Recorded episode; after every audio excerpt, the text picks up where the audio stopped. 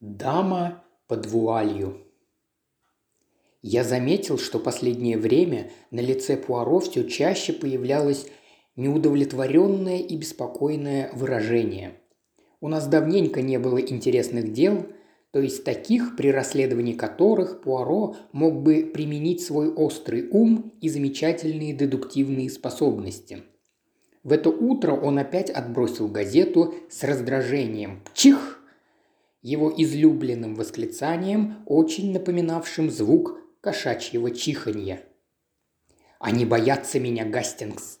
Преступники в вашей милой Англии просто боятся меня. Где же ваши кошки? Где проворные мышки? Почему они больше не крадут сыр? Мне кажется, что в большинстве своем они даже не догадываются о вашем существовании, со смехом сказал я. Пуаро укоризненно взглянул на меня. По его твердому убеждению, весь мир только и делал, что вспоминал и обсуждал славные дела Эркюля Пуаро.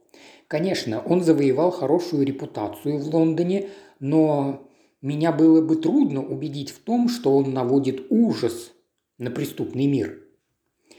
А что вы думаете о том ограблении, которое произошло средь бела дня в ювелирном магазине на Бонд-стрит?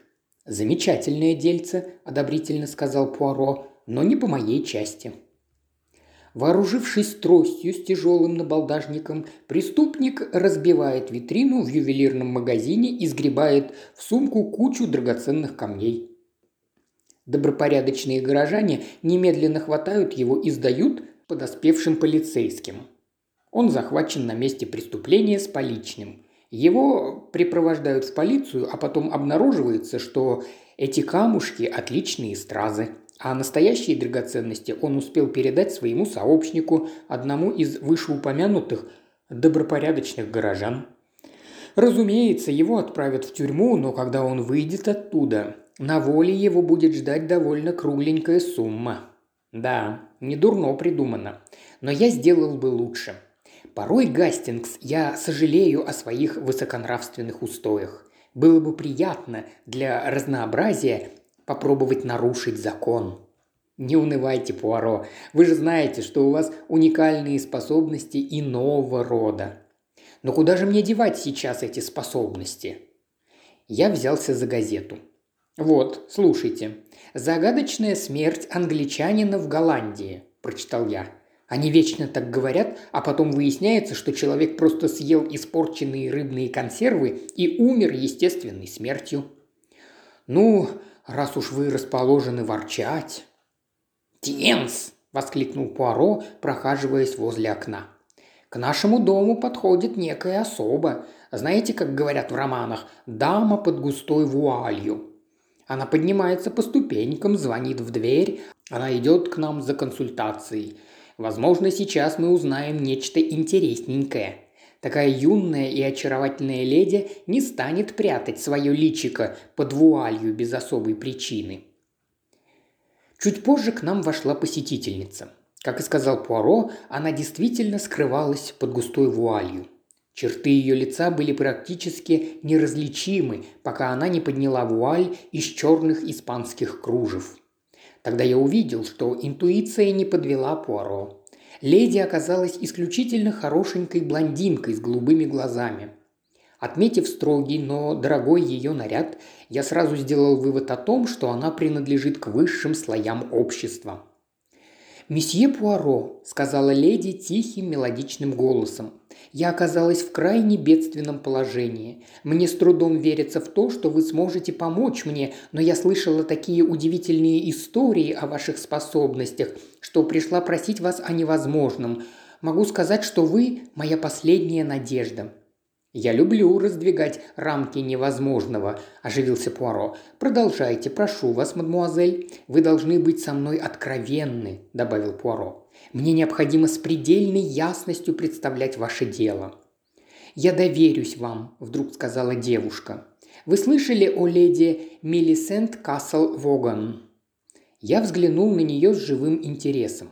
Объявление о помолвке леди Мелисент и герцога Саутширского появилось в печати всего несколько дней назад.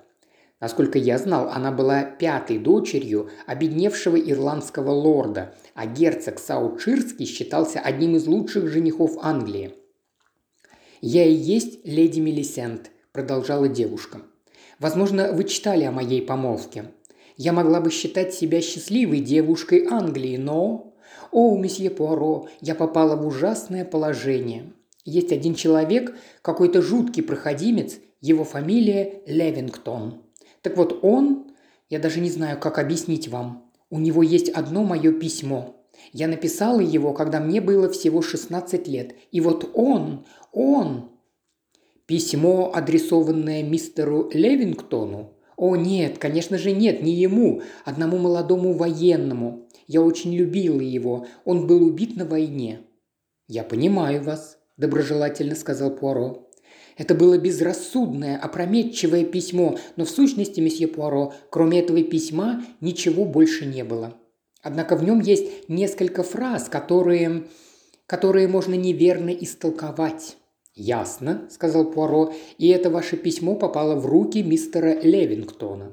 «Да, и он угрожает мне. Если я не заплачу ему огромную сумму денег, а я совершенно не в состоянии собрать такие деньги, то он отошлет это письмо герцогу». «Грязная свинья!» – в сердцах воскликнул я. «Прошу прощения, леди Мелисент». «А вы не считаете, что было бы разумно признаться во всем вашему будущему супругу?» «Я не посмею, месье Пуаро. У герцога довольно сложный характер. Он ревнив и подозрителен и склонен во всем видеть скорее плохое, чем хорошее. С тем же успехом я могу просто разорвать помолвку. «Боже, какая неприятность!» – произнес Пуаро с выразительной гримасой. «И что же вы хотите от меня, миледи?» «Я подумала, что вы могли бы предложить мистеру Левингтону встретиться с вами. Я сообщила бы ему, что доверила вам обсудить с ним это дело, и, может быть, вам удастся уговорить его снизить требуемую сумму». «А о какой сумме он говорил?» Двадцать тысяч фунтов. Я сомневаюсь, что смогу наскрести и тысячу. Пожалуй, вы могли бы одолжить кое-какие деньги в свете предстоящей женитьбы, но сомнительно, что вам удалось бы собрать больше половины этой суммы. Кроме того, вы вообще не должны платить. Нет, изобретательность Эркюля Пуаро должна поразить ваших врагов. Направьте ко мне мистера Левингтона. Есть ли вероятность того, что он захватит с собой письмо? Девушка отрицательно покачала головой. Вряд ли. Он очень осторожен. Но я полагаю, у вас нет сомнений, что оно действительно у него.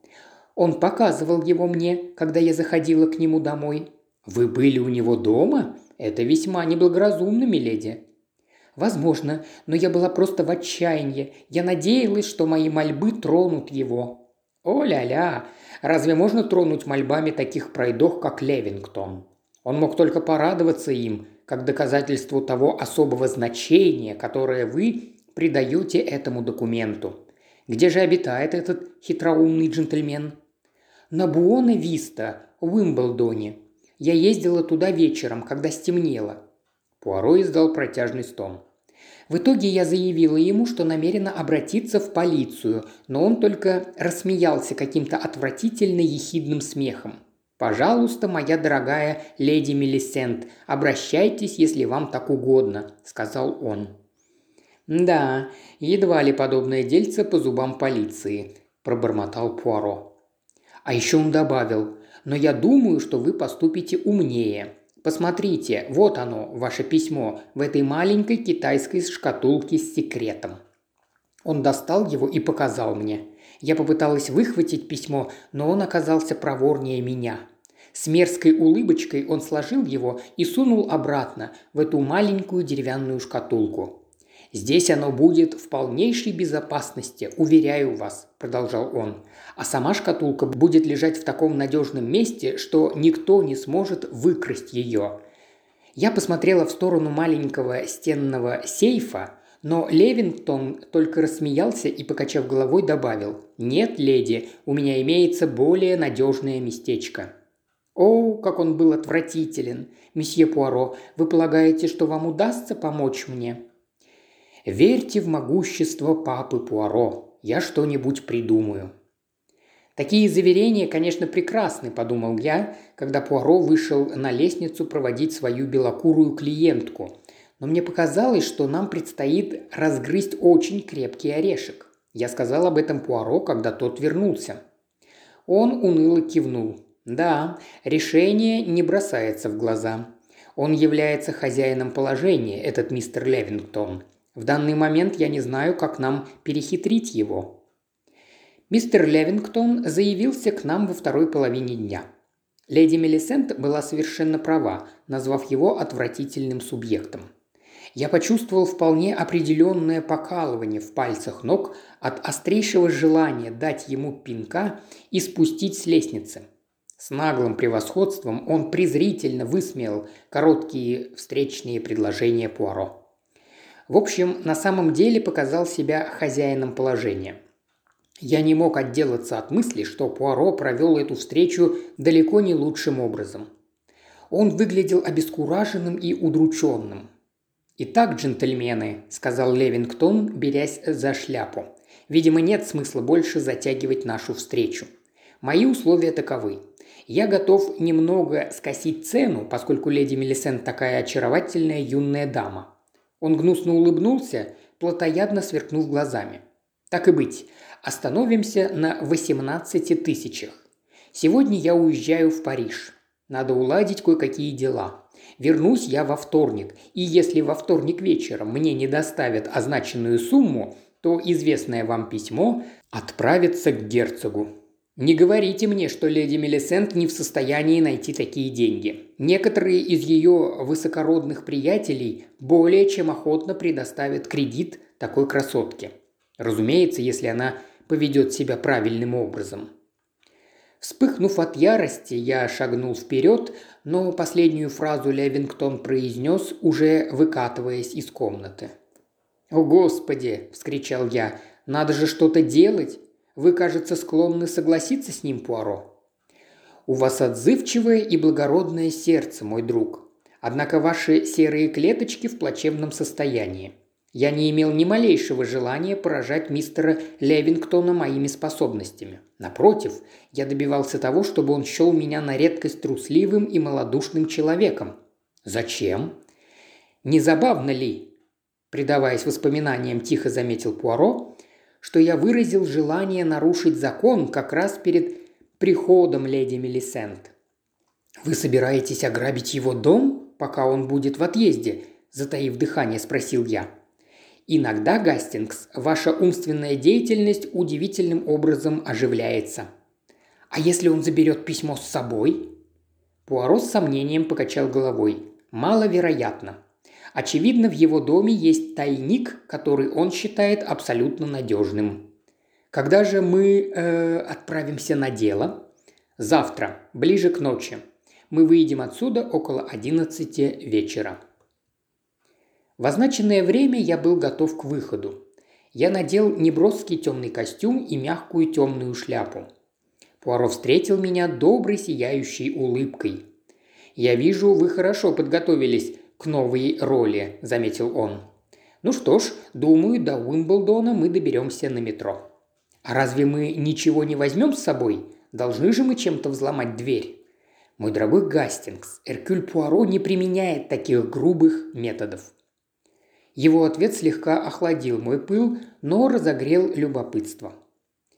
Ровно в полночь мы вошли в маленький частный садик на Буона-Виста. Дом Левингтона был темным и безмолвным.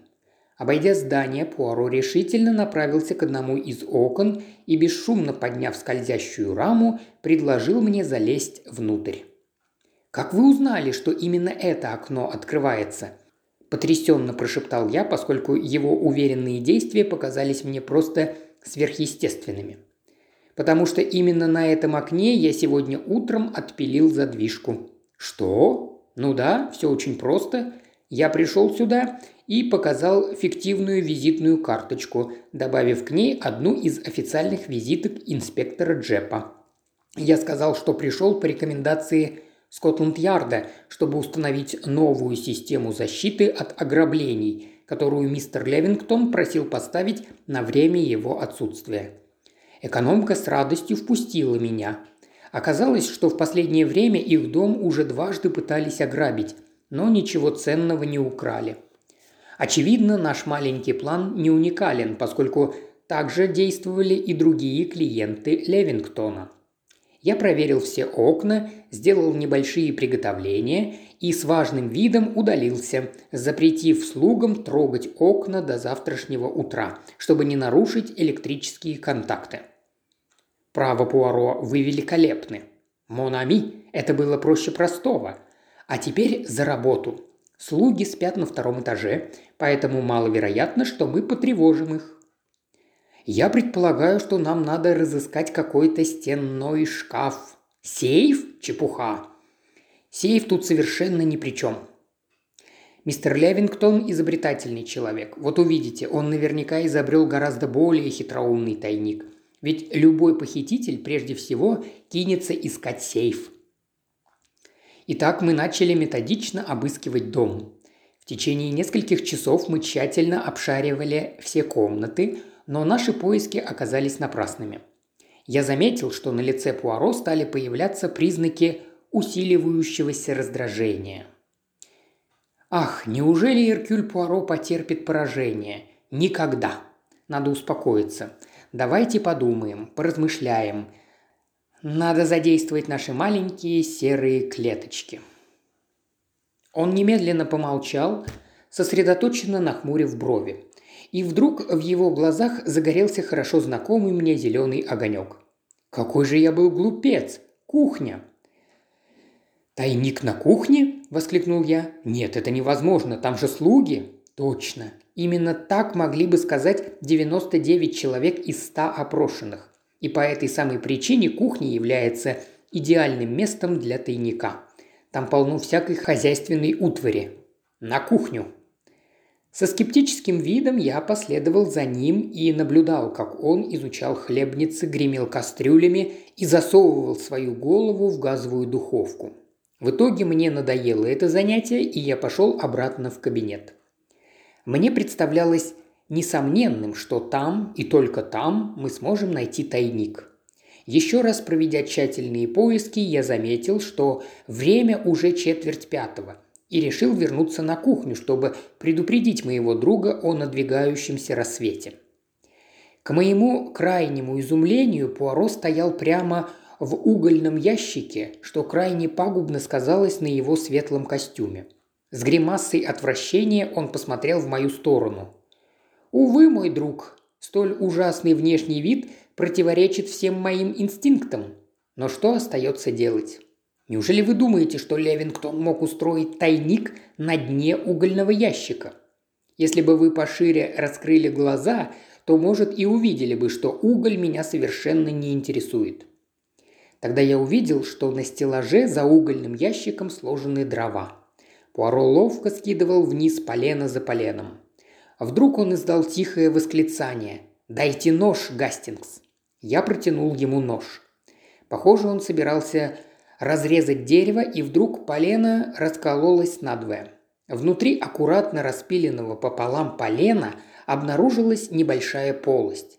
И из этой полости Пуаро извлек маленькую деревянную шкатулку китайской работы – «Браво!» – воскликнул я, забыв об осторожности. «Спокойнее, Гастингс. Не стоит пока так орать. Надо убираться отсюда, пока не начало светать». Сунув шкатулку в карман, он легко спрыгнул с угольного ящика и с привычной тщательностью почистил щеткой свой костюм. Мы выбрались из дома тем же путем, каким проникли в него, и быстро направились в сторону Лондона. Надо же было выбрать такое странное место – осуждающе воскликнул я. «Ведь любой мог попросту сжечь это полено. В июле, Гастингс? К тому же оно лежало в нижнем ряду у самой стенки. Весьма оригинальный тайничок. О, вот и такси. Итак, домой, ванна и освежающий сон. После треволнений этой ночи приятно было подольше поспать. Около часу дня я, наконец, вошел в нашу гостиную и с удивлением увидел, что открытая шкатулка уже стоит на столике, а Пуаро, вальяжно раскинувшись в кресле, читает извлеченное из нее письмо. Он ласково улыбнулся мне, отложив письмо в сторону. Она была права, наша леди Мелисент. Герцог никогда не простил бы ей таких откровений.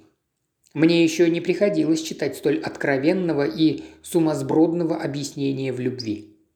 «Право, Пуаро», – сказал я с легким отвращением. «По-моему, вам не следовало читать это письмо. Такого рода вещи просто недопустимы». «Они допустимы для Иркюля Пуаро», – невозмутимо ответил мой друг. «И еще я хотел вам заметить», – добавил я, – «что использование визитной карточки Джепа было, на мой взгляд, не вполне честной игрой. Но я не пытался никого разыграть, Гастингс. Я расследовал преступление. Я пожал плечами, но спорить не стал.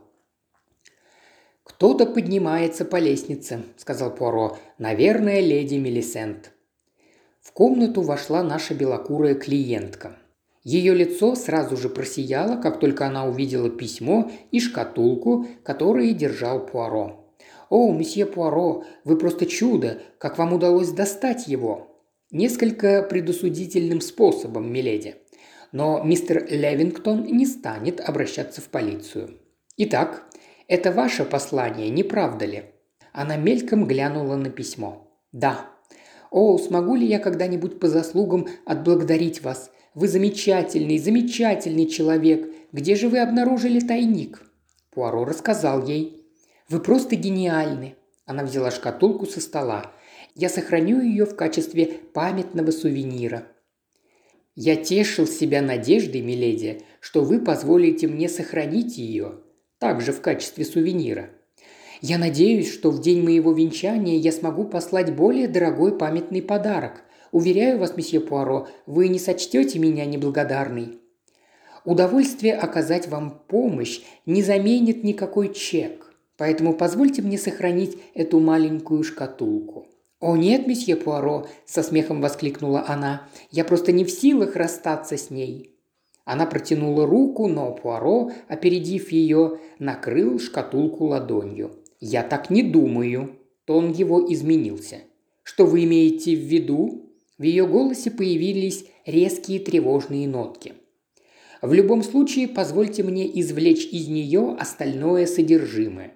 Вы заметили, что открыта пока только половина шкатулки. В верхней половине находилось компрометирующее письмо, а в нижней... Ловко нажав на что-то, он протянул вперед руку. На его ладони посверкивали четыре больших драгоценных камня и две крупные молочно-белые жемчужины.